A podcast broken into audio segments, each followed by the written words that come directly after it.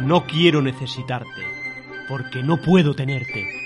Sí, hombre, sí que puedes tenerme. Todos los jueves, de 8 a 9 de la tarde, en Radio Nova. Más que cine.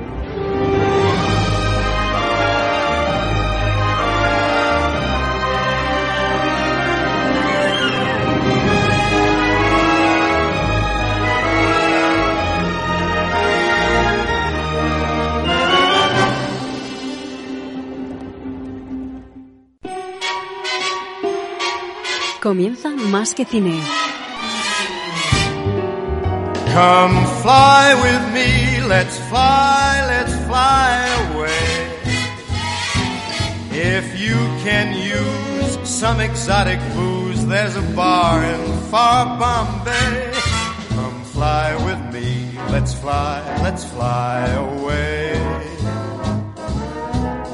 Come fly with me, let's float down Muy buenas y bienvenidos a todos los oyentes de Más que Cine. Te saluda Javier Pérez Vico y estamos ya en la edición 473 y es la última. La última, eh, el último programa de esta decimocuarta temporada. Y hoy, hoy tenemos un popurrí, ¿no? Impresionante de temas a tratar. Buena música, como siempre, recomendaciones de libros, a Xavi Pires con Seriemanía en un repaso eh, bastante general de las series del verano. ¿Y la adivina qué película pertenece a la melodía? Un repaso a los estrenos más interesantes que llegarán en los meses de julio, agosto y septiembre.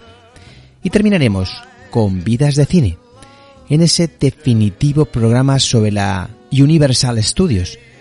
Y os develaremos también las sorpresas que el programa depara para la temporada que viene, para la decimoquinta. Todo eso y mucho más con Raúl Bocache, que lo tengo al otro lado de la línea. Muy buenas, amigo.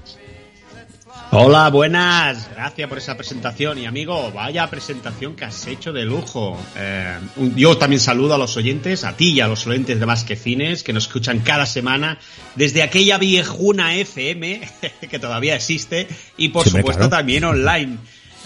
Por vos a través de los podcasts que subimos a, a iVoox y que mucha gente nos descubre, descubre por este y por, por, otras también, además, como puede ser Archer, eh, Apple Podcasts, Google Podcasts, Spotify y muchas más.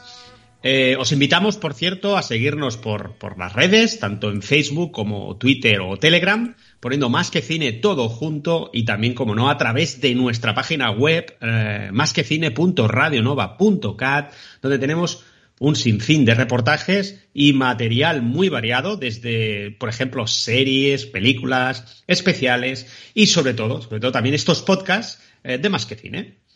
Eh, esta semana decir eh, que se ha estrenado, se ha estrenado en un barrio de Nueva York, basado en el musical de Broadway, y, cuenta que bueno, sigue a un grupo de vecinos del, del barrio de, Washington Heights de Nueva York. Eh, el principal es eh, Usnavi, el simpático dueño de la bodega, criado por su abuela que sueña con volver algún día a, a, a, su, a su país, a la República Dominicana.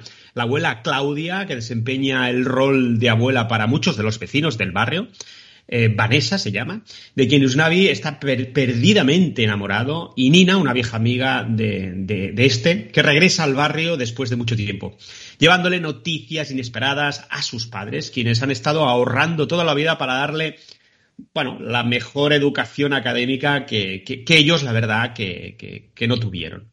Y escucharemos la canción una canción maravillosa que, que, se titula Breath de Ruben Blades y, y Dorin Moltalvo.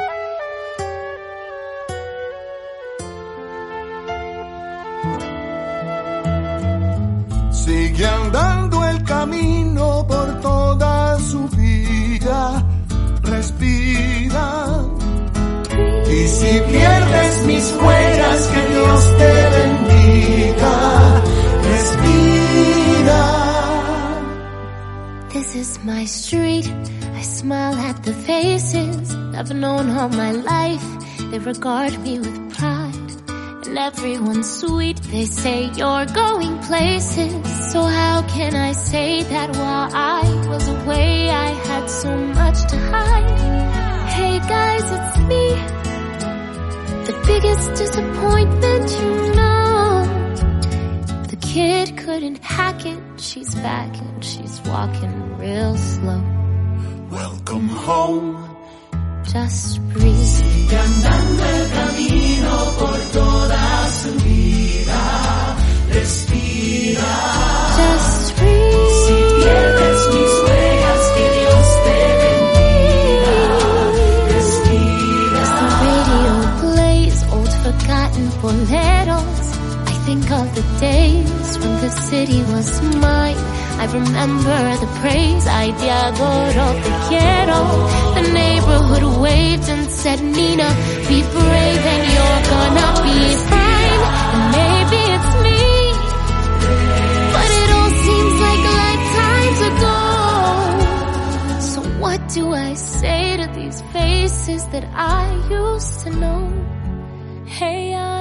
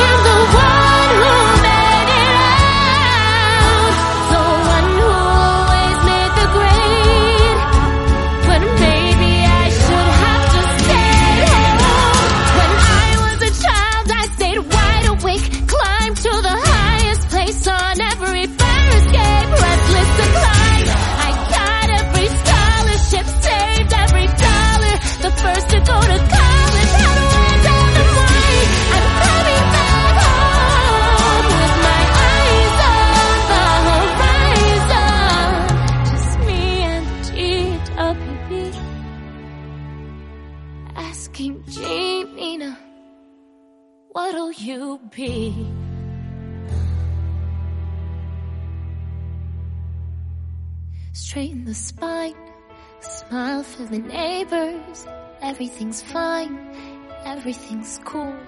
The standard reply, lots of tests, lots of papers. Smile, wave goodbye, and pray to the sky. Oh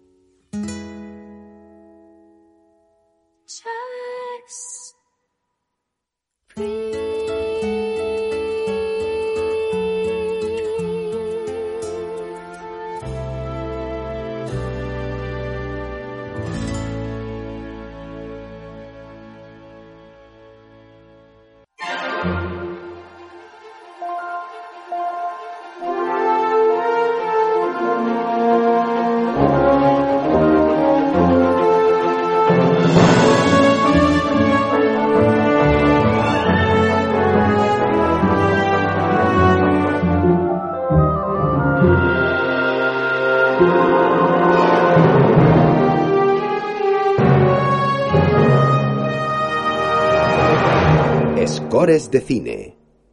Todas las semanas estáis invitados a disfrutar en ebooks de la mejor música de cine en el podcast de Scores de cine.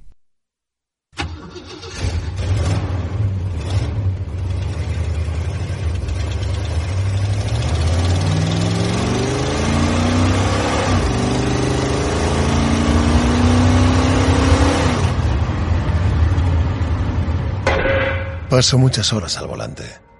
Como cazador, no conozco la palabra descanso. Mi impala es mi más fiel compañero. Y su voz es el sonido del motor y la música que sale de sus entrañas. El rugido de mi impala es único. Es genuino. Es endemoniadamente embaucador. Si quieres sentir nuevas emociones, No lo dudes. Te invito a ti también a que me acompañes y te dejes atrapar por el rugido de mi impala hacia nuevas aventuras. Seguiremos en contacto.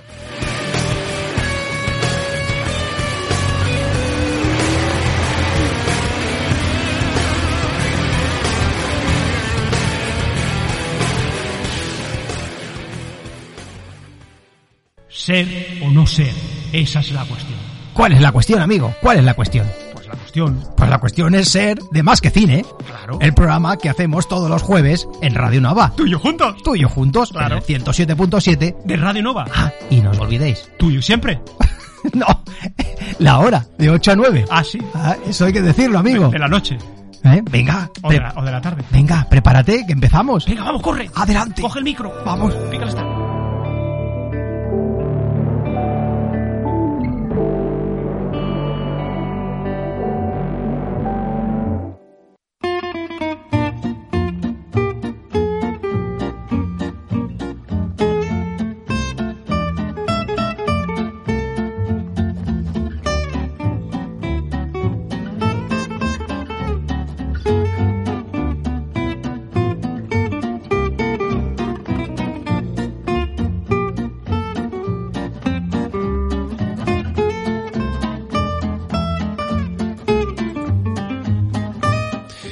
Estamos en esa maravillosa melodía de la sección del coleccionista.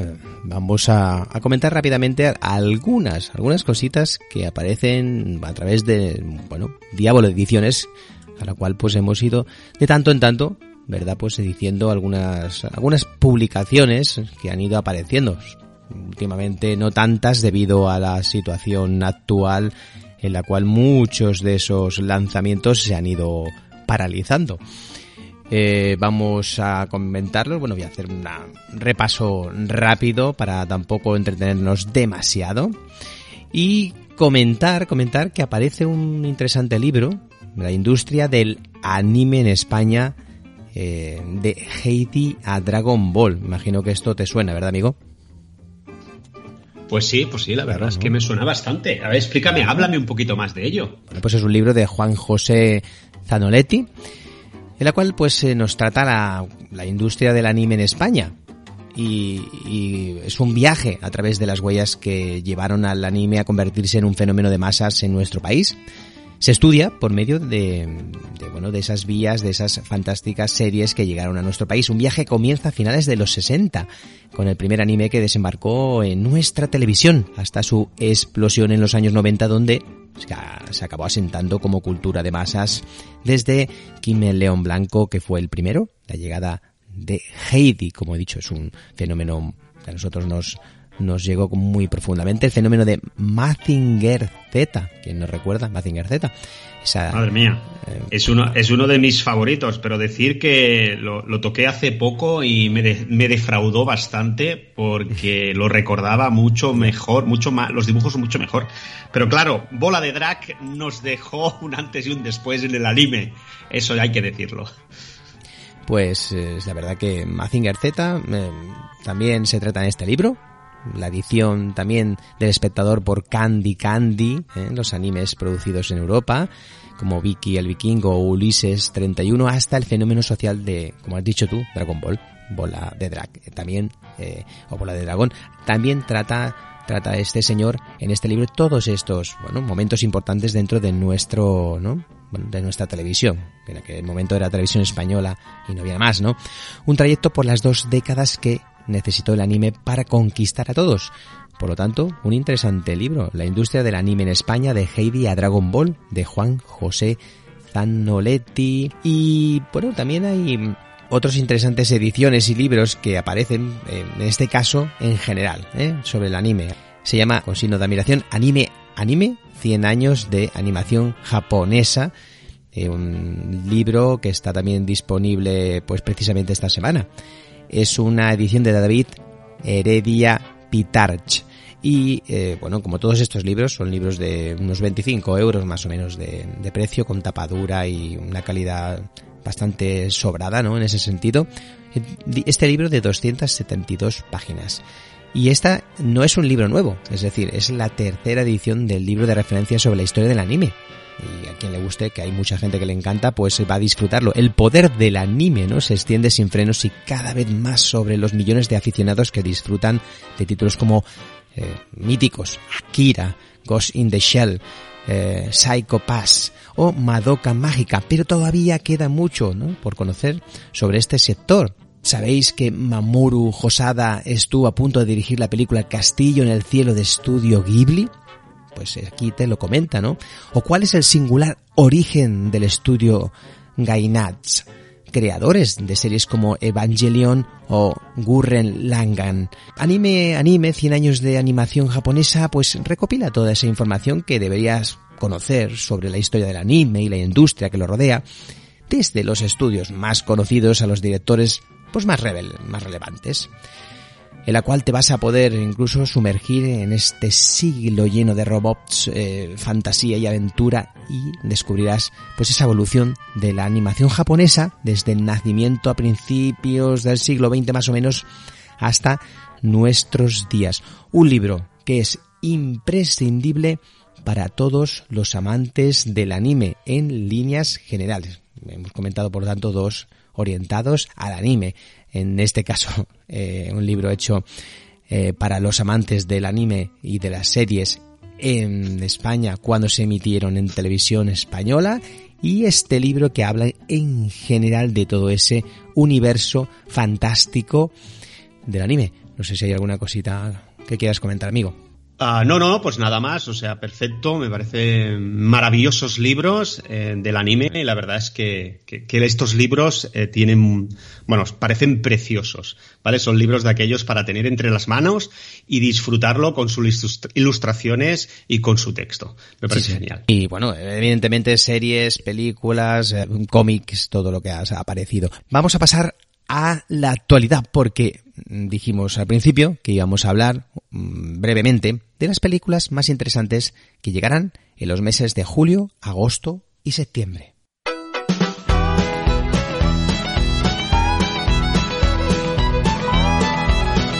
La actualidad.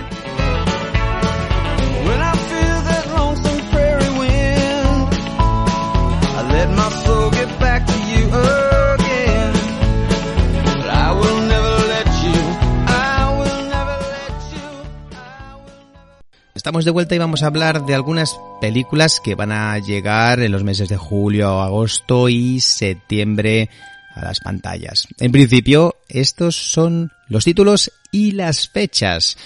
Empezamos con el 2 de julio. El 2 de julio, la última cinta en este caso de la saga eh, Fast and Furious es la número 9 con Vin Diesel, Charlize Theron, Michelle Rodríguez y Helen Mirren, entre otros, producida por Universal Pictures, donde Don Toretto, interpretado por Vin Diesel, lleva una vida tranquila con Letty y su hijo, ese pequeño pequeño Brian, pero saben que el peligro pues siempre se acecha eh, en cualquier esquina. Esta vez esa amenaza obligará a Dom a enfrentarse a los pecados de su pasado si quiere salvar a quienes más quiere. El equipo se vuelve a reunir para impedir un complot a escala mundial liderado por uno de esos asesinos más peligrosos y mejor conductor a los que se ha enfrentado. Un hombre que además es hermano del desaparecido Don Jacob.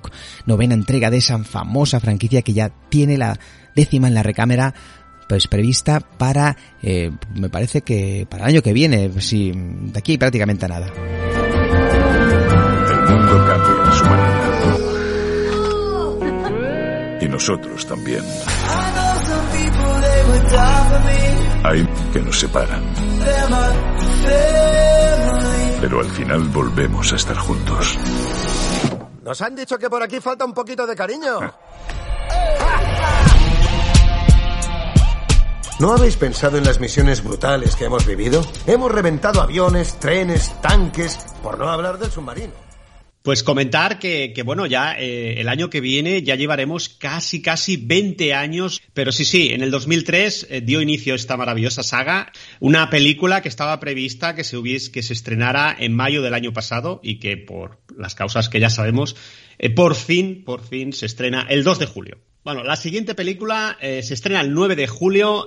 Disney no para, la verdad es que no para, y nos trae, nos trae esta cinta titulada La Viuda Negra. Eh, Natasha Romanoff, alias La Viuda Negra, como todos sabemos, se enfrenta a los capítulos más oscuros de su vida cuando surge una, una peligrosa conspiración, otra más, relacionada con su pasado. Eh, perseguida por una fuerza que no, que no se detendrá ante nada para acabar con ella, Natasha decide lidiar con su historia como espía y con la estela de, relaciones destruidas que dejó atrás mucho antes de convertirse en una vengadora. Es un estreno simultáneo en cines eh, y también en plataforma, en Disney Plus, con coste adicional, eso sí. Ah, y decir que Scarlett Johansson, cómo no, haciendo de protagonista, y Raquel Wade, junto a William Hart, forman parte del tridente de actores más conocidos de la gente. Tú no lo sabes todo de mí. He vivido muchas vidas. Antes de ser una vengadora. Antes de tener esta familia.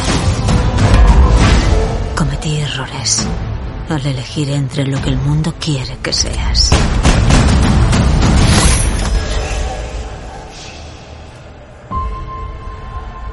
Y lo que eres.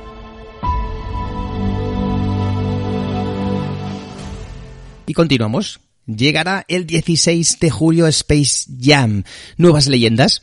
La superestrella de la NBA, Lee Brown James, se une a Bugs Bunny y al resto de los Looney Tunes en esta esperada secuela de animación combinada con imagen real, donde contamos con el famoso jugador de baloncesto y Don Chinley, producida en este caso por Warner Bros.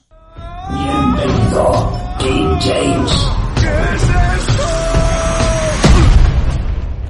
¿Soy un dibujo animado? ¡Oh! ¡Soy un tapón! ¡No, no, no, no, no! ¿Y qué hay de nuevo, viejo? Max, un abracito. ¿Y qué te trae al mundo de los Looney? Un tío de un ordenador ha secuestrado a mi hijo. ¿Esto qué es? ¿Matrix? La verdad es que parece bastante divertida, ¿eh? Habrá, que, habrá que echarle un vistazo. Y continuamos, continuamos hasta el 30 de julio, en, el- fecha en la que se, estrenará la, la película Jungle Cruiser. También de Disney, Pictures ataca de nuevo, película basada en una atracción de Disneylandia en la que un pequeño barco recorre un río a través de la jungla, atravesando multitud de peligros. Cinta, una cinta de aventuras en tono de comedia ambientado en la Primera Guerra Mundial. Y también decir que eh, estreno en cines y también en la plataforma de Disney con coste adicional, dirigida por John Colette Serra, con Danny Johnson y Emily Bloom como protagonistas. Cinta que la pandemia retrasó como muchas, casi un año, y al final ya la tenemos aquí. ¡Ahí está! Frank, sígame. ¡Que no escapen! Oh, Dios, lo siento, Frank. Tranquila, buena pegada. La doctora Lily Houghton. Mi hermano y yo queremos remontar el río. En esa selva acechan cosas, no es lugar de vacaciones. Yo no voy de vacaciones. La leyenda dice que un pétalo del árbol lo cura todo. Cambiará la medicina para siempre. Y necesita alguien que la ayude a encontrarlo. Vamos allá. El 6 de agosto llega el Escuadrón Suicida. En esta historia, Margot Robbie, Idris Elba y Viola Davis son los que encabezan el reparto de esta secuela fantástica de acción que viene de personajes de DC Comics. En esta segunda entrega de la saga, donde un grupo de supervillanos se encuentran encerrados en- en Bel Reef, una prisión de, de alta seguridad con la tasa de mortalidad más alta de Estados Unidos. Para salir de allí harán cualquier cosa. Incluso unirse al grupo del Tax Force X, eh, decidido a llevar a cabo misiones suicidas bajo las órdenes de Amanda Walker. Fuertemente armados, eso sí, son enviados a la isla de Corto Maltese, una jungla repleta de enemigos. Estás de coña. Vais a poner en peligro toda la misión por una tarada que viste como un bufón. Lo dice uno que lleva una tapa de váter en la cabeza. Nunca abandonamos a uno de los nuestros. Con suerte, Harley seguirá viva. No os andéis con tonterías. Coronel, esta gente es peligrosa. Equipo 2, vía libre. Fuego en 3, 2... ¿Qué estás haciendo? ¿Qué? Tú. Hemos venido a salvarte. ¿A salvarme a mí?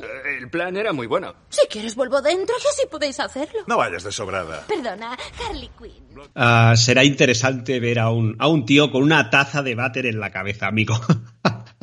bueno, continuamos, continuamos hasta el 13 de agosto, en la, en fecha en la que se estrenará eh, Cuestión, Cuestión de Sangre.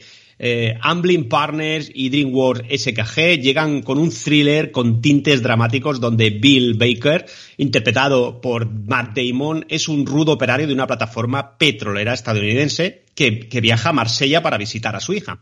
En prisión por un asesinato que afirma no haber cometido. Lejos de casa, las cosas no serán nada fáciles para un padre dispuesto a todo para demostrar la inocencia de su hija. El estreno en Estados Unidos está previsto para julio y aquí está programada para el 13 de agosto, o sea que es una buena opción para ver este veranito.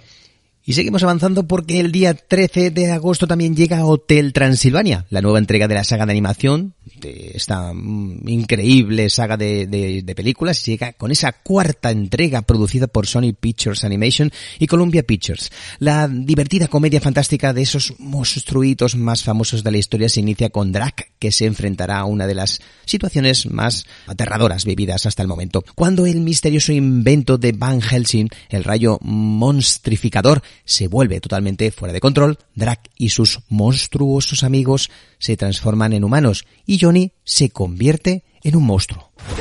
¡Por el Hotel Transilvania! Johnny se lo ha currado para que la fiesta sea súper guay. Esto no pinta bien. ¡Que aproveche! Genial. Gracias, yerno. La he fastidiado. Y llegamos ya casi al, al final de agosto, estamos hablando del 27 de agosto, cuando se estrena Reminiscencia, una película de protagonista Hugh Jackman, que vuelve a la carga en esta cinta de ciencia ficción con toques de thriller y romance también, donde Nick Bannister, un investigador privado que se interna en el oscuro y seductor mundo del pasado, ayuda a sus clientes a recuperar recuerdos perdidos. Vive a orillas de, la costa de Miami, que se encuentra sumergida en gran parte eh, bajo el mar. Un día su vida cambia cuando aparece May, una nueva clienta. Aunque May solo acude a su consulta para encontrar un objeto perdido, se convertirá en una peligrosa obsesión. Mientras Bannister intenta encontrar el motivo de la desaparición de May, descubre una violenta conspiración y al final deberá responder a la gran pregunta. ¿Hasta dónde llegarías para aferrarte a tus seres queridos? La verdad es que una interesante cinta para este verano. Y en septiembre, en septiembre destacamos los siguientes estrenos. Llegaremos con After Almas Perdidas, exactamente el 3 de septiembre. Las famosas novelas de Anna Todd empezaron a llevarse a la pantalla en 2019 con After Aquí empieza todo y desde entonces se ha en, bueno, se ha estrenado una cinta por año. Ahora llega la tercera entrega de esta historia romántica con tintes dramáticos sobre adolescentes entrega que se centra en Tessa, que interpretada por Josephine Lanford, que toma la decisión más importante de su vida y es cuando todo cambia. Desde ese momento, los secretos que salen a la luz sobre su familia y la de Harding ponen en peligro su relación y su futuro juntos. La vida de Tessa empieza a romperse en pedazos y nada será como antes, aunque sabe que Harding la quiere. Estas dos almas perdidas están rodeadas de celos, odio y perdón. Hasta ahora el amor era suficiente para mantener su relación a flote, pero ¿de verdad sigue mereciendo la pena? Y acabamos esta recomendación para los estrenos de verano con una superproducción que se, que se estrenará el 17 de septiembre, que es Dune. Dune, la esperada Dune, que por cierto comentar que será, estará en la premiere del Festival de Venecia el 3 de septiembre. Eh, pues bueno, esta cinta nos habla de, bueno, es la esperada secuela y nueva versión del clásico del año 1984 de David Lynch. Decir, que los amantes de la ciencia ficción y las aventuras están de, estamos, estamos de enhorabuena. Y también los amantes de la música de Hans Zimmer, que, que ha firmado la partitura un reparto estelar donde destacamos algunos nombres como por ejemplo Timothée Chalamet, Rebecca Ferguson, Oscar Isaac, eh, Javier Bardem, Zendaya, también Charlotte Rampin y John Brolin, entre otros muchos. Esta cinta está producida por la Warner Bros. Y comentar que, que, bueno, esta, esta película habla de Arrakis, el, pla- el planeta del desierto, feudo de la familia Harkonnen, desde hace generaciones. Eh, queda en manos de la casa de los Atreides después de que el emperador ceda a la casa la explotación de las reservas de especia, una de las materias primas más valiosas de la galaxia, y también una droga capaz de amplificar la conciencia y extender la vida. Interesante argumento. El Duque Leto, eh, interpretado por Oscar Isaac, eh, la dama Jessica, interpretada por Rebecca Ferguson, y su hijo Paul Atreides, interpretado por Timothée Chalamet, eh, llegan a Dune con la esperanza de recuperar el renombre de la casa. Pero pronto se verán envueltos en una trama de traiciones y engaños que los llevarán a cuestionar su confianza entre sus más allegados y a valorar a los lugareños de Dune, los Fremen, una estirpe de habitantes del desierto con una estrecha relación con la especia y con unos ojos muy, muy característicos. Algo está despertando en mi mente, no puedo controlarlo. ¿Qué has visto? Se avecina una cruzada.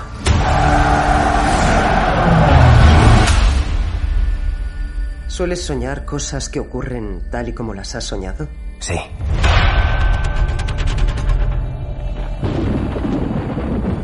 La prueba es sencilla. Bueno, alguna cosita más que decir. No, no, no. Simplemente que esta es una de, la, es una de las más destacadas. Mm, Bueno, quizá, quizá personalmente es la de las que más espero. De hecho, la, la versión que se hizo, porque yo me he leído el libro, eh, la, bueno, el primero, que hay, hay muchos. La primera versión del 84, la verdad es que, claro, con, en aquellos años no había la, no había la tecnología no estaba a la altura para hacer una maravillosa película. De hecho, hay muchos directores que la han querido ir haciendo, haciendo, haciendo y se ha ido dejando, dejando, dejando. Y por fin, me parece que el director es, es el Villeneuve, me parece. Sí, sí. ¿Es posible? Denis, Denis Villeneuve. Sí, sí, sí. sí. Pues eh, la verdad es que tengo el hype arriba del todo. Espero que sea, que no me defraude. Pues la recomendamos. Dejamos un poquito más de este tráiler y cambiamos de tercio. Luchemos como fieras. Un animal se arrancaría a bocados una pata para escapar de una trampa. ¿Qué vas a hacer tú? Te conozco.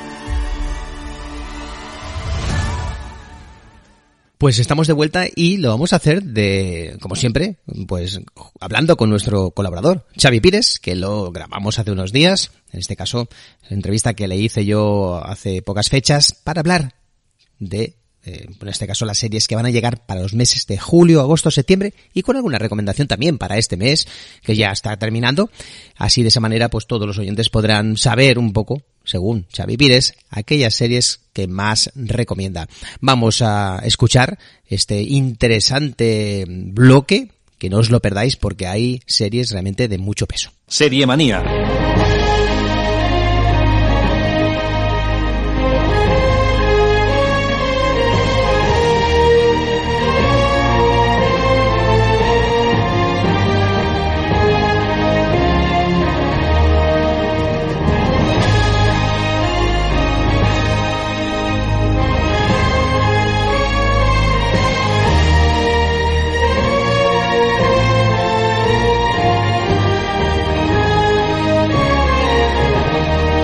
Radio Nova, más que cine.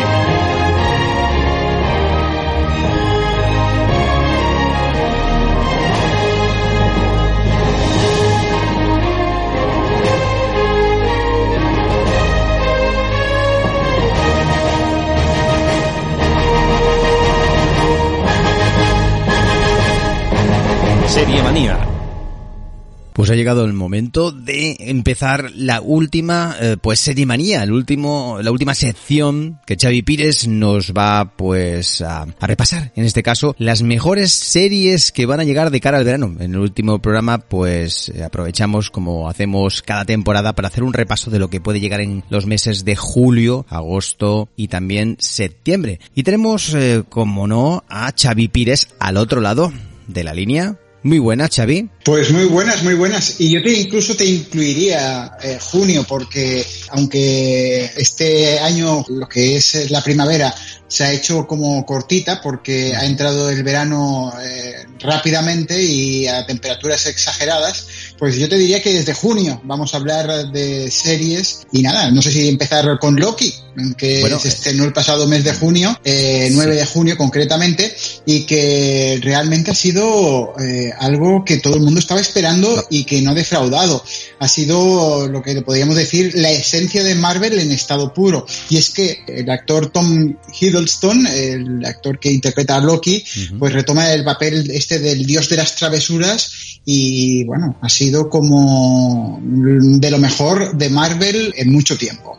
Así que desde el 9 de junio podéis disfrutar de esta serie en Disney Plus y que bueno, viene a ser la tercera serie de la cuarta fase del universo cinematográfico de Marvel, tras Bruja Escarlata y Visión y Falcon, el soldado de invierno. Así que, aunque no hayáis visto ninguna, sí que tiene muchas cosas que ver y tiene sus guiños a todas las otras series, pero no importa, o sea, es una serie independiente que tú puedes ver y la vas a entender y te va a encantar. Y de verdad es eh, la primera de las grandes recomendaciones de este verano que podemos ver. Una serie del 9 de junio. Simplemente ponemos un pequeño fragmento, ya que es una de esas series también más, bueno, más esperadas, como tú has dicho. Vamos a escucharlo. Ya sé lo que es esto. Menudo circo han montado los guardianes del tiempo. Y los payasos cumplen con su papel a la perfección. Te van las metáforas, me encanta. Te hace parecer súper listo. Soy listo. Lo sé. Vale, vale. Pues una serie realmente muy interesante de Disney. Vamos a pasar también a hablar de algunas, algunas interesantes series, Xavi, que van a llegar para también, no sé si en junio, pero todos estos meses que vamos a ahora repasar. No sé si empezamos directamente con julio o todavía tienes alguna que... Sí, sí, te- voy a hacer como un pequeño repaso eh, mes a mes. Es decir, sí que es verdad que muchos estrenos no se dicen hasta un mes antes, quizás, pero eh, siempre hay alguna que otra serie que ya tiene pautada su salida con muchísimo tiempo de anticipación, entonces pues nos vamos a hablar un poquito de cada una de ellas. Aquí en el mes de, de junio, pues también tenemos otra serie que se va a estrenar en TNT el día 28 de junio y es la serie Maricón Perdido, la serie creada por Bob Pop, uno de los participantes eh, con tertulios de Leitmotiv del programa de Buena Fuente. De hecho, la, la serie está producida por la gente de, del Terrat. Y bueno, Maricón Perdido es básicamente la serie inspirada en la vida de Bob Pop, y la historia pues reconstruye toda su trayectoria vital, pues la del típico chico de pueblo en busca de una identidad propia eh, desde los años 80 hasta los años 2000. Así que esta es otra de las eh, recomendaciones eh, de, del mes de junio ¿no? que tenemos en cuanto a series. También en, en junio está una serie de la segunda temporada de Black Summer, que es un drama en el que los protagonistas pues son zombies y vivirán pues el verano más complicado de la historia.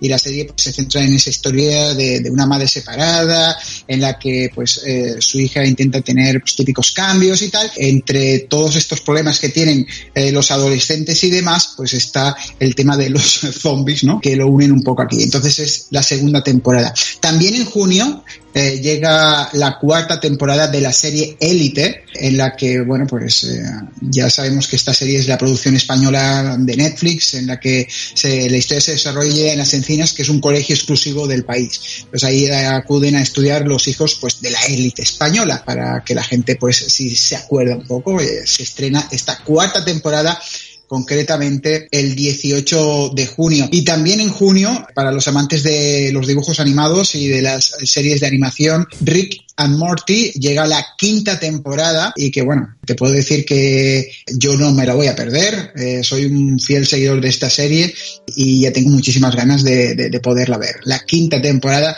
de Rick and Morty. Ya nos vamos a lo que es, eh, si te parece bien, Julio. No sé si tú quieres comentar cualquier cosa. No, bueno, yo simplemente hay alguna serie también muy interesante, esta última de, de Lupin, también está muy muy interesante, que se estrenó hace muy pocas también hace muy pocas fechas y está está también pues una de esas series que recomiendo, esta de con Marshi, que también es una, una serie- una segunda temporada que realmente está genial. Lo, lo que también sí que te comentaría de esta serie, eh, y es que la primera fue magistral, esta segunda no parece, no tiene pinta de que consiga la misma cantidad de seguidores y, de buena crítica que tuvo la primera. Eh, la gente, pues, todo lo que tenía el factor sorpresa que tenía la primera, aquí parece ser que se repiten y ya no llega a ser esa sorpresa y la- los, los críticos no la han pintado lo bien ¿no? que, que- que quizás uno esperaría. Todo y eso, como tú dices, es una buena recomendación para ver ¿no? ese cine francés también, un poco eh, en este sentido. Y ahora sí que pasamos al mes de julio. Concretamente, eh, el día 2 de julio se estrena Monstruos a la obra, que es la serie de dibujos animados, eh, la primera serie de Pixar en 20 años, que fue Monstruos S.A. Entonces, pues, a partir de esa película hacen esta serie, que con la voz original, en la versión original están John Goodman y Billy Crystal, y en la versión en español, José Mota y Santiago Segura. Así que eh, es mm, la gran serie de Disney que todo el mundo también está esperando ver y sobre todo pues aquellos ya no tan niños ¿no? que, que la vieron en su día eh, porque eh, te digo, con la tontería ya han pasado 20 años, así que Monstruos a la obra es eh, uno, el primero de los de las recomendaciones de, de julio en Disney Plus. También en julio eh, y esta vez en Netflix podemos ver I Think You Should Live, la segunda temporada de eh, esta serie de humor lunático, por llamarlo de alguna forma.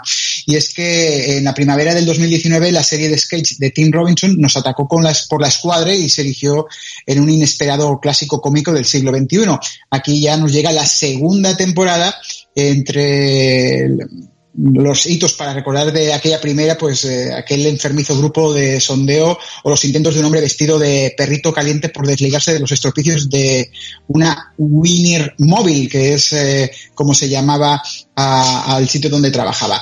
Eh, de la segunda temporada esperamos niveles aún más serios de surrealismo, así que eh, recuerdo la serie I Think You Should Live, la segunda temporada de esta serie de humor, el 6 de julio en Netflix. Ya en la siguiente semana, 11 de julio, podemos ver del White Lotus. Mike White, eh, creador de la maravillosa Iluminada, regresa con lo que parece otra comedia triste sobre el engaño del escapismo New Age y la imposibilidad de partir de cero. El título hace referencia a un resort hawaiano donde varios huéspedes tratan en vano de relajarse y rejuvenecer. Gente como la ejecutiva Nicole, interpretada por Connie Brighton, su marido Mark, eh, por Steve Zahn, o la joven pareja formada por Shane y Jake, eh, que es Jake, y Rachel, eh, Alexandra Daddario, es la serie en la que entendemos que es otro de los grandes estrenos para el mes de julio. The White Lotus en HBO a partir del 11 de julio. Siguiendo entre lo que es la comedia y aquí musical, te podría decir,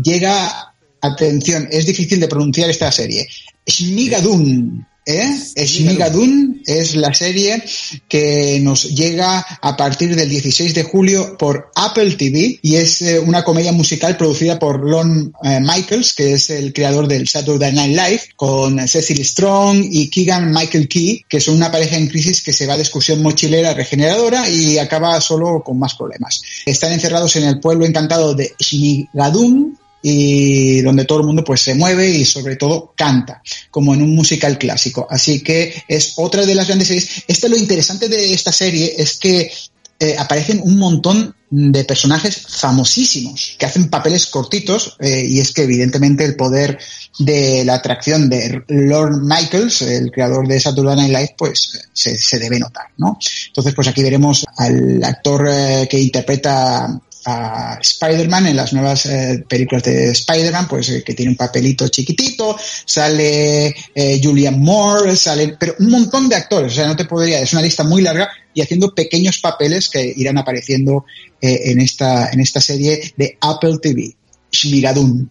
También eh, en julio, ya llegando a las últimas semanas de julio, eh, vuelve Sky Rojo, la segunda temporada de Sky Rojo, y que, bueno, con su primera tanda de episodios, el thriller perverso de Alex Piña y Esther Martínez Lobato no dejó a nadie indiferente. Ahora sabremos cómo sigue la venganza de Coral, eh, Wendy y Gina, y más en concreto, por ejemplo, por qué la primera salvó la vida a Romeo en el último momento. Así que ya sabremos qué pasará en esta segunda temporada de Sky Rojo en Netflix el 23 de julio. También el 23 de julio, pero en Apple TV, eh, llega la segunda temporada de Ted Lasso, que es eh, la serie en la que vemos a un entrenador de fútbol, pero que venía de, de- de- de otro tipo de fútbol, que era eh, fútbol americano, ¿no? Y entonces, pues del fútbol americano pasa al, al soccer, ¿no? O fútbol eh, como nosotros le llamamos, ¿no? Eh, el verano pasado, una comedia surgida de la casi nada alegró la vida a medio mundo, sobre todo gracias a la gran labor del actor Jason Sudeikis, también co-creador en el papel protagonista. Y como decíamos, es el del entrenador de fútbol americano universitario de Kansas que acaba entrenando a un equipo de la Premier League británica, a pesar de no tener ninguna experiencia en esta clase de fútbol. Entonces, ya sabemos, es una comedia muy divertida y que recomiendo mucho. En Apple TV, segunda temporada, desde el 23 de julio. Y ya pasando a lo que es eh, agosto, el calor en sus buenas, nos llega desde Prime Video de Amazon la serie Cruel Summer, eh, verano cruel. Ningún verano está completo sin un thriller plagado de giros inesperados, ya sea en forma de novela de etapa blanda o de serie de fácil digestión. Para esto último tenemos Cruel Summer, que es eh, creación de Bert Royal, el director de Rumores y Mentiras, y que trata pues sobre la desaparición de una chica y la transformación de otra, sin aparente relación con aquella en la eh, persona más despreciada de Estados Unidos. Eh, como repito, 6 de agosto, Prime Video, Cruel Summer. Siguiendo en más series, una serie sobre lucha libre eh, de Michael Waldron, guionista de Rick and Morty y creador de la juguetona Loki, cabría esperar bastante humor, pero por su tráiler Hills parece más el luchador que Glow. Así que Hills es la serie que se estrena en Star Play eh, el 15 de agosto. Aquí pues retrata la historia de Stephen Amell y el Alexander Ludwig, que son dos hermanos que se disputan el legado familiar sobre el ring. Y siguiendo, siguiendo ya en Netflix, el 27 de agosto, la directora sería la serie de intrigas en la universidad. Y es que esta primera serie, o producida por David Benioff y D.B. Bass, después de Juego de Tronos, tiene muy buena pinta, aunque no pasa en una época como la de Juego de Tronos, sino aquí pues más bien en la actualidad, ¿no? Es de la primera de Sandra Oh, después de Killing Eve, y para que no esperemos dragones ni acción, es una comedia dramática de episodios de media hora sobre la primera mujer y persona de color al cargo del Departamento de Lengua Inglesa de una universidad imaginaria. Su co-creadora y showrunner es Amanda Pitt, autora ya de varias obras teatrales. Eh, ya sabéis, la directora en Netflix el 27 de agosto. Para cerrar el mes de Y agosto. ya para ir terminando, sí, sí, perdón. No digo no, que para cerrar el mes de agosto, que estamos todavía, aún nos queda, de hecho todavía tenemos que pasar nosotros nuestro verano, no particular, de vacaciones, pero bueno, que estas son las interesantes eh, series de este mes. Y como estamos escuchando, ¿no? Pues todas de ellas eh, de diferentes plataformas.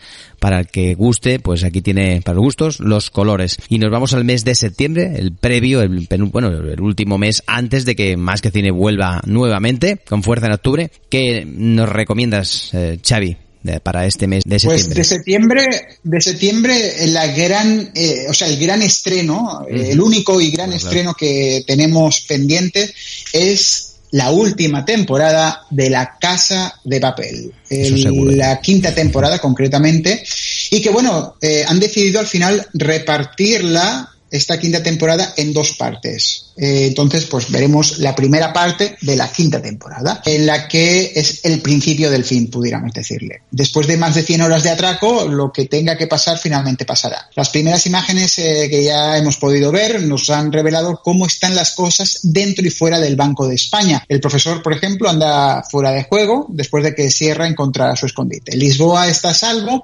dentro del banco.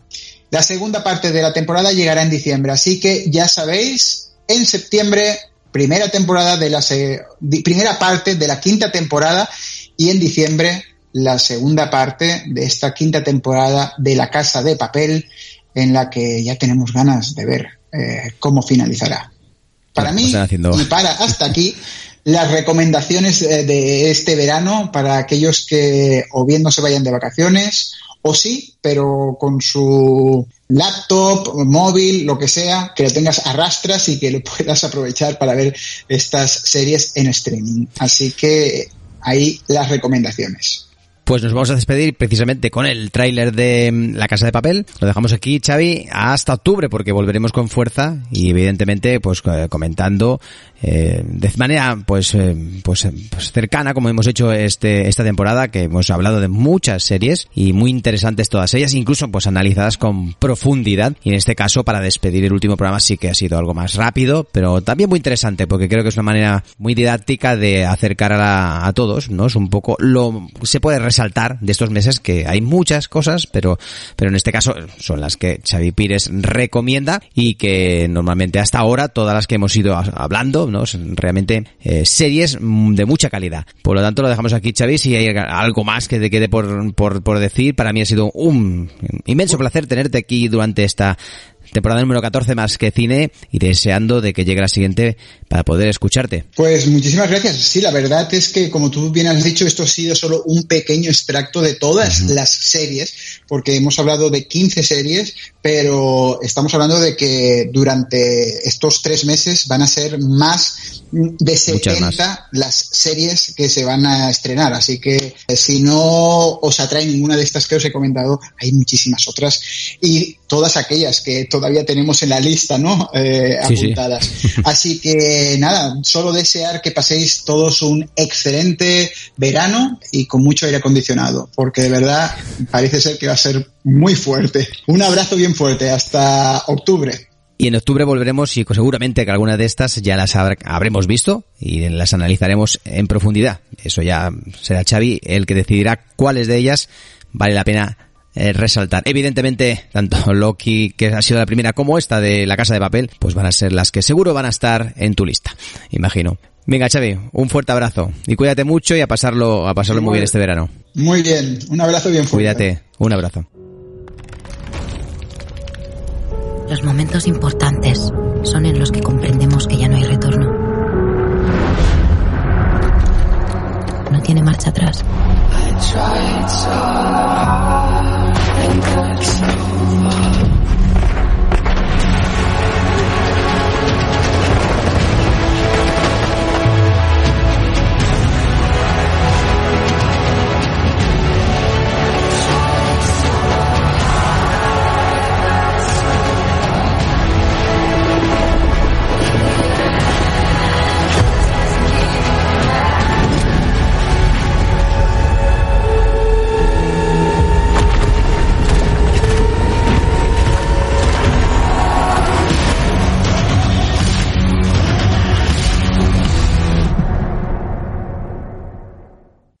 Pues maravillosas recomendaciones que nos hace Xavi Pires. Bueno, y seguimos, seguimos con este magnífico programa y decir que la semana que viene se estrena Spirit Indomable, la cinta de animación de DreamWorks, eh, que es la continuación de la ya, bueno, de Spirit el corcel indomable, con música de Hans Zimmer y canciones de Brian Adams.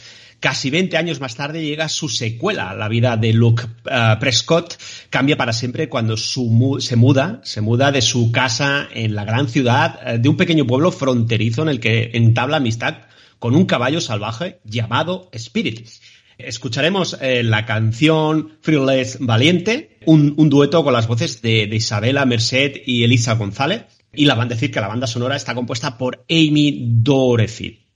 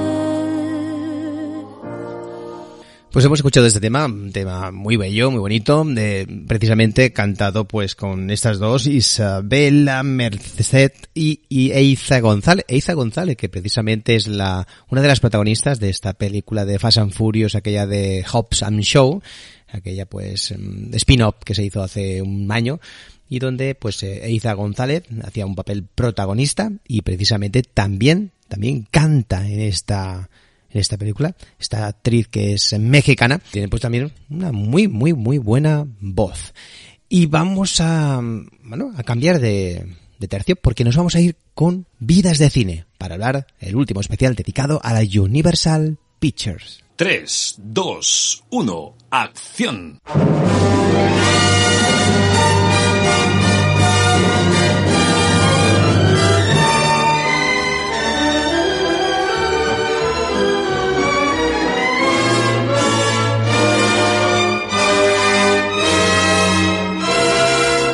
De cine.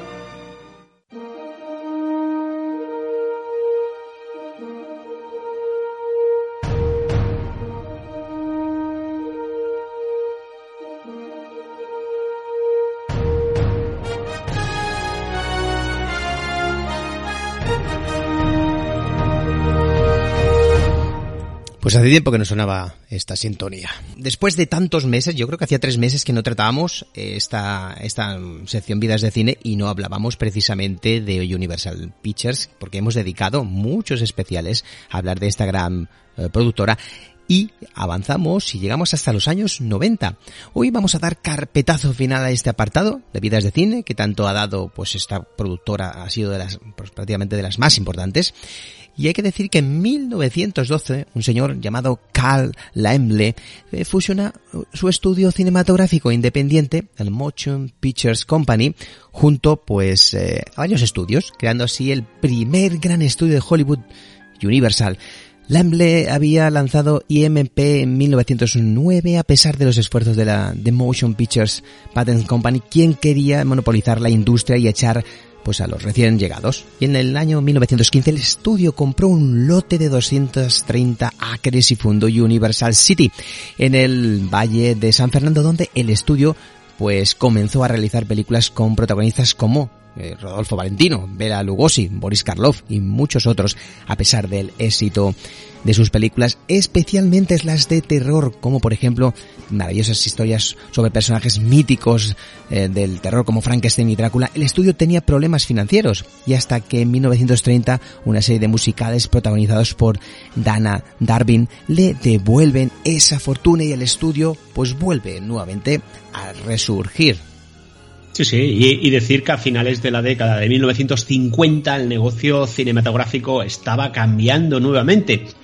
La combinación entre estudio cadena de teatro dejó de ser tal cosa y el crecimiento de la televisión supuso una merma en la audiencia de los cines. La Music Corporation of America eh, el acrónimo MCA, la agencia de talentos más grande del mundo, también se convirtió en un poderoso productor de televisión, alquilando espacios en Republic Studios para su subsidiaria Review Productions. Uh, la Universal brilló realizando películas como por ejemplo Arabian Nights y las populares comedias de Abbott y Costello. Y en 1946 la compañía se une a la International Films y es comprada luego por Decca Records.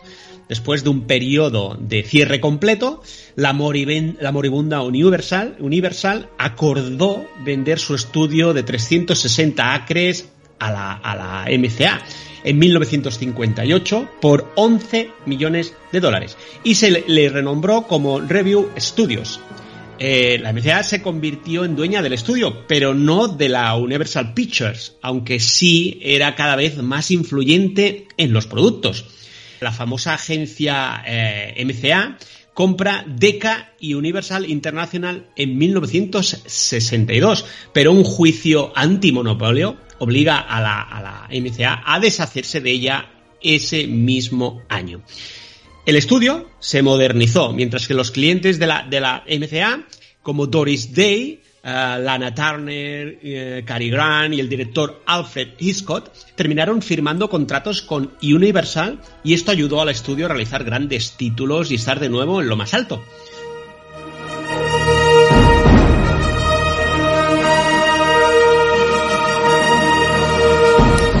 Con la maravillosa fanfarria que utiliza pues en toda la historia de Universal. Hay que decir que en el año 64 MCA formó Universal City Studios INC fusionando las películas y los brazos de televisión de Universal Pictures Company y Review Productions, oficialmente renombrada como Universal Television en 1966. Y así, con MCA a cargo, Universal se convirtió en un completo estudio cinematográfico de películas de primera categoría con actores principales y directores bajo contrato. La producción de televisión fue gran parte importante de esa producción del estudio con Universal fuertemente comprometida, en particular con NBC, que más tarde se fusionó con Universal para formar NBC Universal, proporcionando hasta uh, la mitad de todo el espacio eh, pues dedicados, en este caso, a los espectáculos de horario estelar en televisión. Durante varias temporadas fue pues pues eh, una de las cadenas que en televisión también aportó mucho material, muchas horas, ¿no? Una innovación que surgió durante ese periodo defendida por la Universal y nació eh, con ese nombre que se le llamó pues películas, ¿no? Películas para televisión o TV, TV Movies. A principios de la década de los 70, Universal se asoció con Paramount para formar eh, Cinema International Corporation, que distribuiría películas de los dos estudios fuera de los Estados Unidos y Canadá. Y aunque Universal produjo películas de éxito ocasionales de grandes, eh, bueno, pues renombres, como por ejemplo Tiburón del año 75. Durante la década, Universal eh, era principalmente un estudio de televisión y aunque llegaron grandes films como ET, Regreso al Futuro o incluso pues la mítica eh, Jurassic Park, el estudio tampoco pasaba, en este caso, pues no pasaba por, por sus mejores momentos. Sí, sí, sí, la verdad es que también a lo largo de su historia uh, Universal Pictures ha tenido varios logos hasta llegar al actual, uh, usado desde, desde 2012, que se lleva usando el actual logo, en el que se ve la bola del mundo con la palabra Universal por encima y debajo eh, sale el, texto a Comcast Company. El primero fue usado hasta 1936, que era un avión que surcaba el mundo apare apareciendo al final de, su vuelta. La primera aproximación del, del, actual logo llegó en el año 1963, en el que se podía ver un mundo girando con las palabras Universal Pictures o An MC Company de color verde. Y actualmente, actualmente la Universal Studios posee varias divisiones eh, internas que gozan de cierto prestigio, como por ejemplo eh, Focus Features, DreamWorks Animation, Illumination Entertainment y Universal Animation Studios.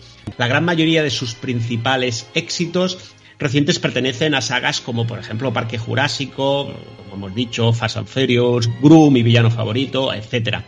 Y también su bastión, su otro bastión que le dio nombre y prestigio al estudio también fueron los monstruos clásicos de, de evidentemente la Universal, desde Drácula, Frankenstein, El Hombre Lobo, etc que dio nombre a la compañía en muchos, eh, muchos films sobre los años 30 y 40, pero a partir de 2017 la compañía intentó emular su éxito con nuevas versiones de sus clásicos de terror, lo que llamaron Dark Universe, pero ese proyecto se canceló los malos éxitos de taquilla de películas como La momia, que teníamos ni más ni menos que a Tom Cruise, y el rodaje fracasado de El hombre invisible.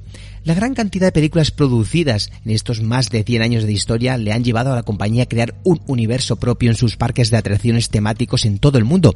Y hay que decir que, bueno, pues actualmente existen cuatro, ni más ni menos que cuatro parques de atracciones. Hollywood, Orlando, Singapur y Osaka son las ciudades que lo albergan. Una de las principales atracciones de Wizarding World of Harry Potter, en la que se imitan los decorados de la saga mágica, pero también se homenajean otras películas de sagas como Jurassic Park, La Momia, Waterworld, Los Simpson, Transformers, Minions, etc, etc. Originalmente estos parques eran centros reales de producción, pero debido al éxito, a su éxito, los convirtieron poco a poco con el tiempo en centros de ocio como son hoy día.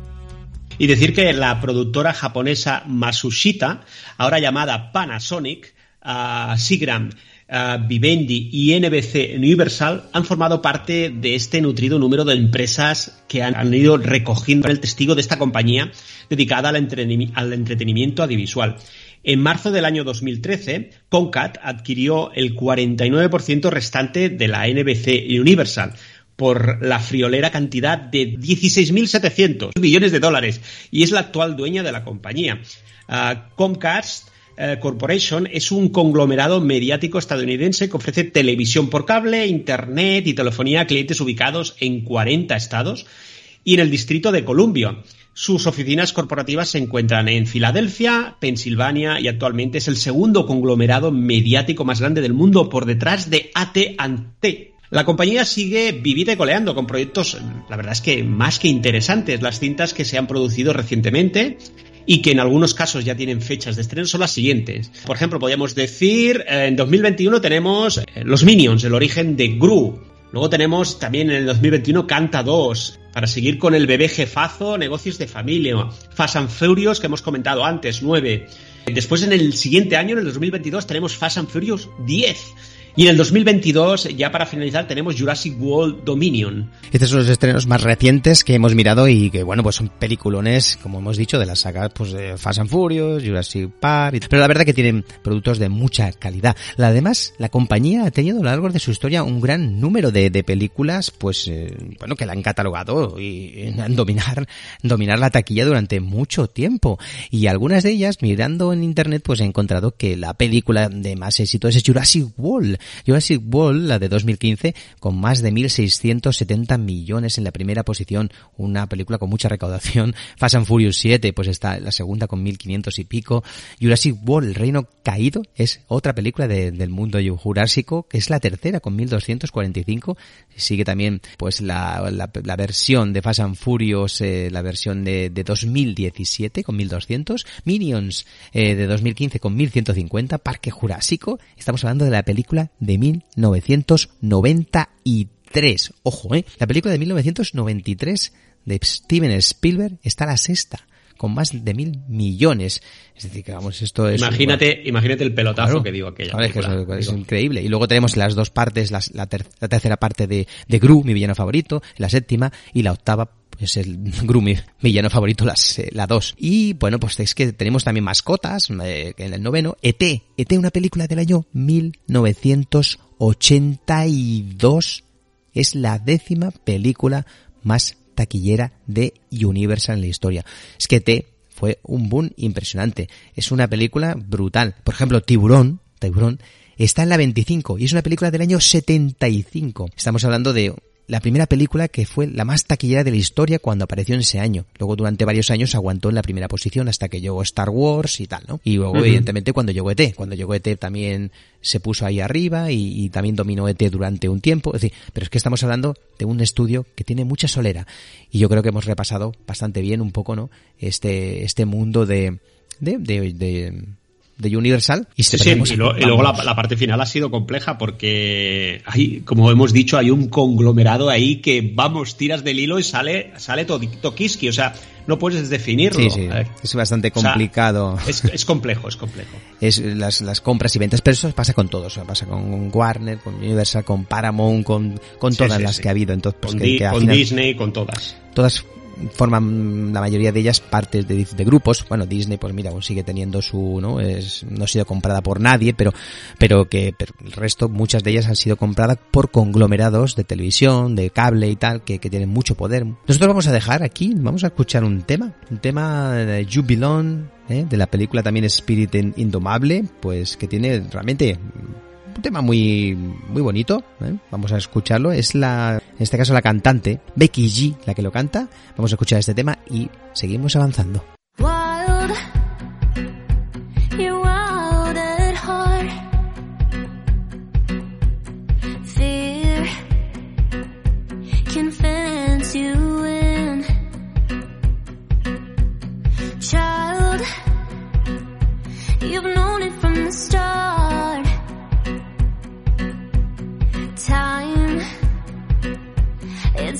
This to end.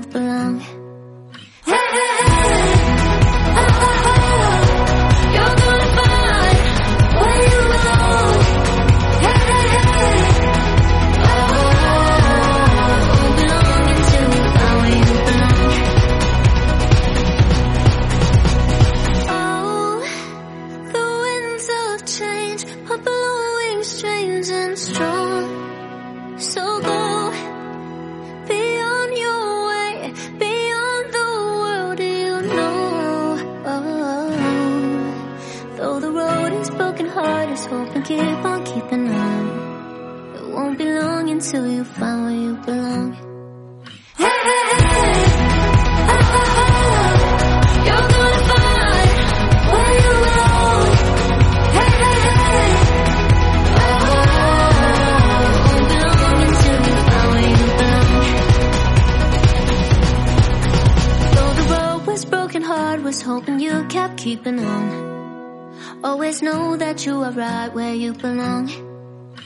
Pues hemos escuchado este fantástico tema también de Spirit Indomable y vamos a hacer un repaso muy rápido, muy rápido a todo aquello que va a llegar en Más que Cine la temporada que viene. Un pequeño recordatorio para lo que os espera, ¿verdad? En unas secciones muy interesantes que hemos ido abordando en los últimos años, como son cine con mayúsculas y la máquina del tiempo, incluso clásicos de cine, vamos a volver con fuerza, con muchos especiales. ¿Verdad, Raúl? ¿Qué, temas trataremos en la temporada que viene? Bueno, así por encima hablaremos del cine con mayúscula, tanto cine será, por ejemplo, eh, mm, películas como Vértigo o películas como, por ejemplo, como Psicosis, lo haremos en, en hablaremos un programa para cada una de las el Quinteto de la Muerte, por ejemplo, El Hombre Tranquilo, La Ventana Indiscreta, películas, la verdad es que Telma y Luis también, o La Tentación Viva Arriba, que no recuerda esa Monroe, película. Pues sí, sí, hablaremos de películas, todo clásicos, evidentemente, eh, clásicos que nos recuerdan al mejor cine y trataremos todo esto. Muy bien. Pues eh, la verdad que todas ellas películas, obras maestras en muchos casos. Y también, esta temporada que viene, fomentaremos más el repaso a bandas sonoras en la cual pues simplemente un programa dedicaremos pues a diferentes compositores. No nos vamos a hacer pesados con hablar de un compositor durante 3, 4, 5, 6 programas. Sino no, sí que cogeremos y hablaremos por cada programa de un compositor diferente y tendremos a nuestro con nuevo colaborador, ¿no? Eh, Nacho Granda, Ordóñez de Scores de Cine, en la cual también nos ayudará y es un placer porque tendremos esos especiales, son fantásticos. Y, y bueno, y evidentemente si podemos, haremos entrevistas a podcasters conocidos, youtubers, incluso de gran nivel, todo eso y algunas sorpresas más, que todo pues hay que tocar madera. Si va bien, porque a veces hay que combinarlo todo, ¿no? Pues tendremos también como este Sí, es año. complejo. Como este año hemos tenido. Este Sí, año de hecho este año ya poco, lo sí, hemos sí, iniciado. eh, entrevistamos a, a Esther, Esther Rodríguez, no, no Esther Ramírez, es. hemos- hemos Esther Ramírez, pues, a perdón. Antonio Runa, Eh, Antonio Runa. eh, Nacho Granda. Granda también. Y hemos hablado, pues eh, también, pues, pues eh, con algún, algún, algún director de cine, es decir, que pues, hemos tenido un poquito, ¿no? De, de variedad. Y también tendremos dos especiales con Javier Millán, nuestro colaborador también, que crítico, pues que nos hablará de Karate Kid y Poltergeist en sendos reportajes, programas especiales por separado. Este año hemos hablado del secreto de la pirámide y bueno, pues hicimos un súper especial larguísimos de casi dos horas, ¿no? Y con José Luis Dana hablaremos de Sofía Loren en un especial, en un único especial. También trataremos una nueva sección llamada Esa canción me suena, que hablaremos de míticas canciones de cine que se han utilizado en muchas películas y por supuesto volverá Xavi Pires con Serie Manía y tendremos, como no, a Vicente Tarrés para que nos hable de Mandalorian o las series de Disney Plus que están preparando eh, la saga eh, pues de Star Wars, como por ejemplo Boba Fett. En Vidas de Cine tendremos un bloque llamado El Boulevard de los Sueños Rotos, eh, donde descubriremos las tortuosas vidas de las estrellas y en grandes sagas hablaremos de la franquicia Misión Imposible, todas sus secuelas pasarán por nuestro programa. Recordar a todos los oyentes que tenéis la versión extendida, es decir, los que estáis escuchando esto, pues en este caso por la emisión en directo de Radio Nova, eh, o en la versión duplicada, repetida y en redifusión el domingo, mm, tenéis un- el podcast que podéis conseguir a través de iVoox, Spotify, Google Podcast, Apple Podcast y todas las que eh, os gusten, pues ahí seguramente que nos vais a encontrar. Si os suscribís, pues sabréis todo el contenido especial, porque tenemos programas normalmente el doble de duración de lo que de lo que realmente dedicamos. En este caso, este programa está siendo una versión, la versión extendida es tendréis muchísimo más material que no vais a poder escuchar en la versión normal, ya que solo tenemos escasos 57 minutos. Por lo tanto, Sí, sí. os aconsejamos que os suscribáis a la plataforma, a iVoox o a cualquier otra, y que también interaccionéis por favor con nosotros, dando me gusta y comentando, que a nosotros nos hace muchísima ilusión saber de vosotros como oyentes. Y por cierto, mando un saludo a todos los oyentes de todas las partes del mundo que nos escuchan, que son muchísima gente, y a todos aquellos seguidores que habitualmente en las plataformas, sobre todo en Nivos, en Ivos, eh, nos están mandando muchos mensajes. Gracias a todos los que nos seguís por, por esta plataforma también, que estáis apoyándonos muchos, de verdad. Gracias de corazón a todos vosotros y vosotras. De- del mundo y del universo, amigo. Y del universo. Seguro que también nos, es- nos escuchan en el universo entero. Desde allí, desde Plutón, seguro que nos escuchan. Y vamos, vamos, sí, claro, eso no, ¿por qué no? Y vamos, vamos, a, vamos a acabar el programa de hoy, evidentemente con el adivina qué película pertenece la melodía que, pues Raúl nos va a proponer ahora mismo. Vamos a poner la cuña y empezamos sin más dilación el cierre del programa de hoy. Y el programa, Venga, dale. evidentemente, último de la decimocuarta temporada. Dale caña, dale caña, venga. Adivina qué película pertenece la melodía. When love comes in and takes you for a spin, ooh la la la, say magnifica. When every night your loved one holds you tight, ooh la la la, say magnifica. Bueno, estamos de aquí. ¿Cómo me, gusta, ¿Cómo me gusta esta melodía, amigo? ¿A que sí? Es, es pegadiza, pegadiza no, lo siguiente. O sea, eh, yo creo que no hay nada en el mundo, no hay nadie en el mundo que no pueda tatarearla. Yo creo que es que se engancha, vamos, como una lapa. Bueno, eh, co- comentar que el, el- el- adivina la melodía de, de esta semana, de este mes, bueno, de este, en esta ocasión es bastante evidente, bastante, bastante. O sea que muchos de vosotros lo adivináis seguro, ¿vale? Pero Vale. bueno, tiene que haber de todo en el mundo del Señor. ¿Empezamos o no? Sí, sí, pon el tema, venga. a poner los oídos eh, Dos mi- realmente, dos minutillos, eh, venga, las este orejas realmente puntiagudas, ¿vale? Vamos allá, Hay una parte muy clave, pero bueno, Vale. adelante. vamos allá.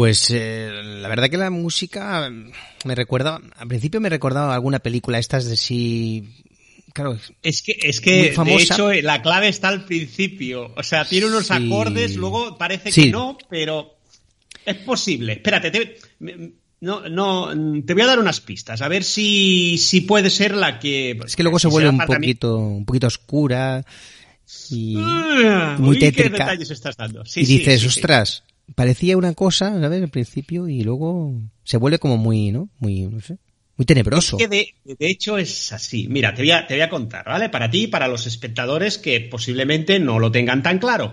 Es una partitura de una película de terror. Vale. Ahí ya está lo oscuro. Del año 1982. Mm, Vale, vale. Sí. ¿Vale? Perfecto. Y que tuvo tres nominaciones a los Oscars. Mejor efectos visuales, mejor banda sonora y efectos de sonido. A lo mejor si me dices Vale, vamos ¿Un a compositor? Su, su Igual- compositor murió en el 2004. A la edad de 75 años. Claro, pues entonces era un compositor importante, por ejemplo, puede ser. Muy importante, muy. Vale, pues entonces importante tenemos aparte Williams, con Morricone, tenemos al ¿cómo se llama el hombre este? Al Jerry Goldsmith, tenemos a ¿qué más tenemos? Importantes, importantes legendarios estos. Bueno, que es de los 82, claro. Si es del 82, es una película bastante reciente. Porque cuando sonó al principio de todo, sonaba así como musicalmente a John Williams, me sonaba. Al principio incluso me sonaba así un poco así tirando tirando al sinfonismo de tel extraterrestre y cosas estas, pero luego, como se volvió oscura, pues ya, pues... Bueno, te voy a, te voy a dar una pista que quizá eh, Si su director eh, era, era y es, sigue siendo su director, eso no cambia nunca, es el director de La Matanza de Texas, Top Hopper. Vale, vale, vale, vale, vale. Entonces, ya sí. te va ligando. Sí, ¿eh que sí, porque Top Hopper eh, es bastante terrorífico, pero, pero sí que es verdad, sí es verdad. En, en los años 80, sí es la época de buena de, de sus Jerry Goldsmith o aquella también de, de sí, los Gremlins y todo esto. Las creaciones de, sus, de esa banda sonora también era fantástica. Era, y luego estaba eh, la de, puede ser, bueno, puede ser la de, esta de, mm, que tiene dos o tres películas, ¿verdad, ¿verdad que tiene tres o dos o dos o algo? Una película Sí. que tiene tres partes o algo? Sí, sí, sí. Ti- tiene partes, No vale. sé exactamente, pero tiene partes. Pero sí, tienes sí. par- vale, vale.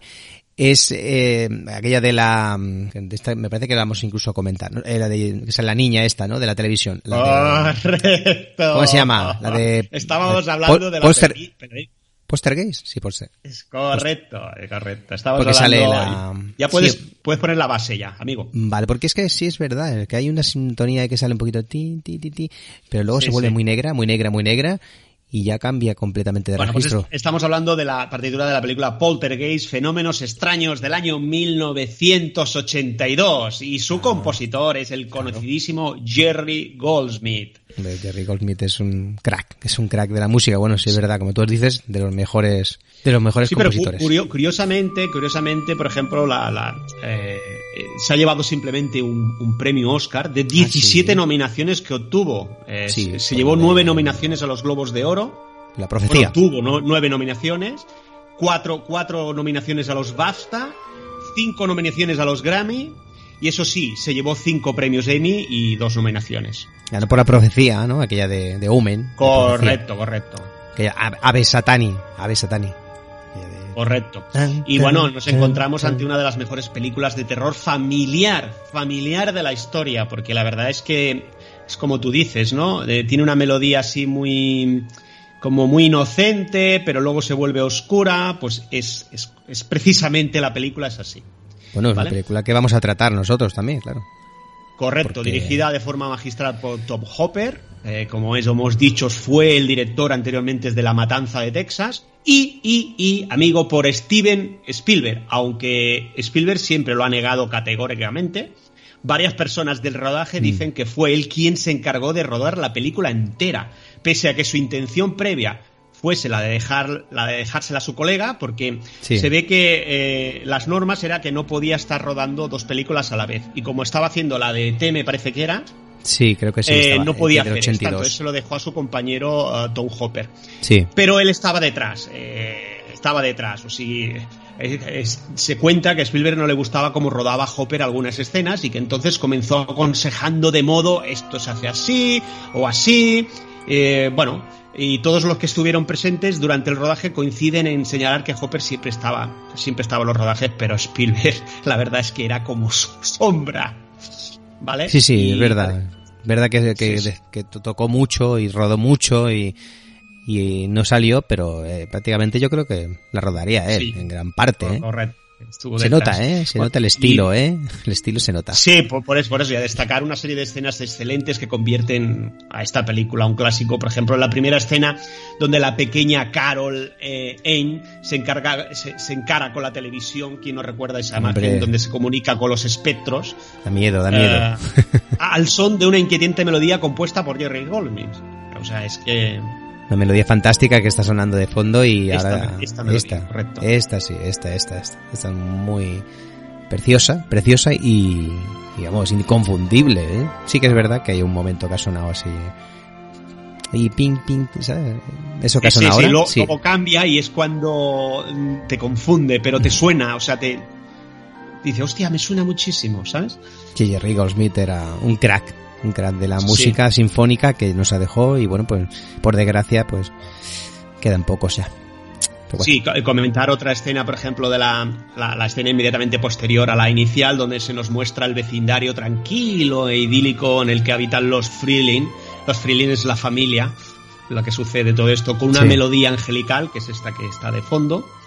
Y, por ejemplo, también la mítica frase de ya están aquí, que ya es uno de los momentos más, eh, más, más momentos más famosos del cine. Está bien por eso O, la- porque o- o también o recuerda la maravillosa escena de los, fan- de los fantasmas bajando por la escalera.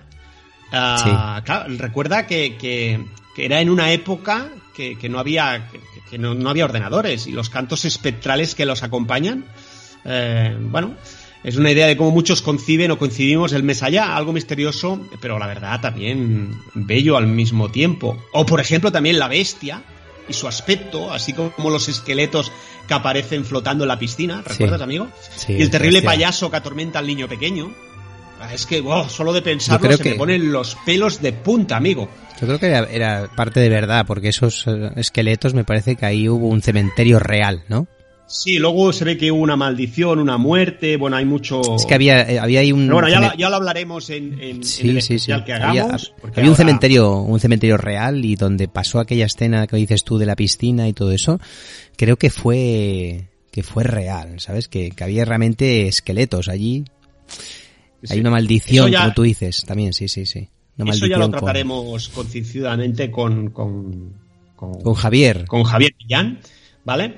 Y bueno, vamos a hablar un poquito de Jerry Goldsmith para pues, situarlo un poquito, aunque supongo que todo el mundo lo conoce. Es un autor de magníficas partituras para películas no menos magníficas como por ejemplo Alien el octavo pasajero, El planeta de los simios, Platoon, Papillon, Chinatown, La profecía, que fue la que se llevó el Oscars, Acorralado, la primera Sí, sí, película sí. de Rambo, de la saga Rambo, Gremlins, e incluso Instinto Básico y un sinfín de maravillosas partituras que no vamos a mencionar porque la verdad es que no acabaríamos nunca. A quien le pique la curiosidad, ya hicimos un especial de Jerry Goldsmith en su día, con nada más y nada menos que cuatro programas, amigo. ¿Verdad que sí? Yo dedicamos a pensando, este digo. genio que, Lo hicimos, sí, sí, nos- sí. Nos dejó en 2004 eh, con un cáncer, me parece que era de colon o algo así, puede ser, no recuerdo bien.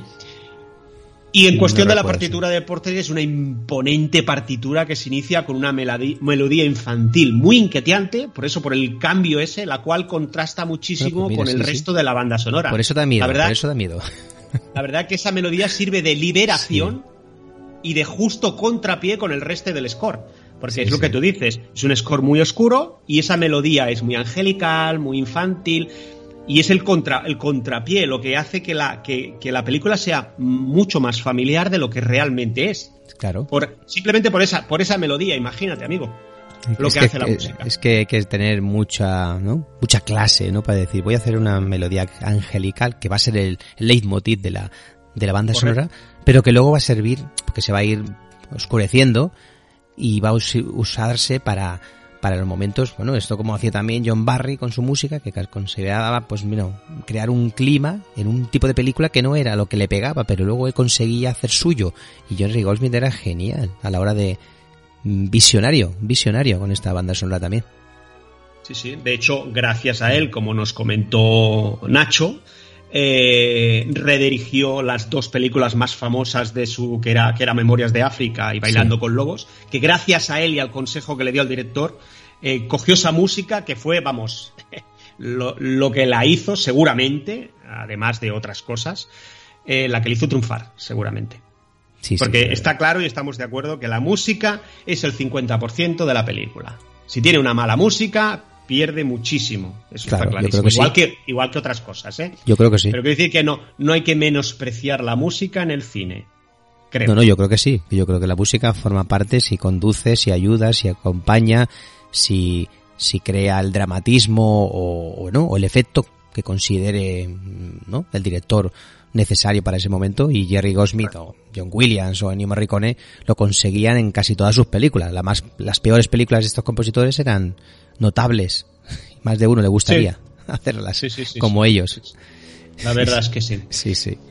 Y ahora para finalizar, pues pondremos el tema que todo el mundo conoce, ¿vale? El tema final. Y bueno, ¿qué te parece? Ha estado bien el programa de hoy, ¿no? Bueno, yo creo que nos podemos ir ya más o menos despidiendo un poquito, ¿no? Decir que este año también en la Divina, eh, la melodía, pues ah, hemos al final dado un, un- un acelerón y hemos podido hacer posiblemente cuatro, creo que sí. Porque el año anterior hicimos más, ¿no? Pero hemos tenido es un año también de muchos especiales. Ennio Morricone cuando murió, pues en octubre, pues tú hicimos cinco programas. De John Barry hemos hecho dos y tenemos varios más previstos Sí, sí, para el y verano. Se harán dos más en, el, en la versión podcast, como, como comentamos, que seguiríamos, ¿vale? Entonces haremos dos mucho más largos, que no- esta vez no estamos limitados en 57 minutos. De, de hecho, los otros dos están en versión Muy radio largos, y en versión sí. podcast, o sí. Sí, de más de una hora y cuarto, una hora y veinte. Y. Pero los Pues, dos que quedan, los dos especiales que quedan, serán solo en la versión podcast, porque como ya hemos dicho, hoy es nuestro último programa de radio, cogemos vacaciones, cogemos las maletas y nos vamos. Pero nos vamos a nuestra casa a preparar, porque Mira, tendréis más especiales. Edición podcast, o sea, no imaginaros, son eh, 473 programas y 33 programas de esta temporada.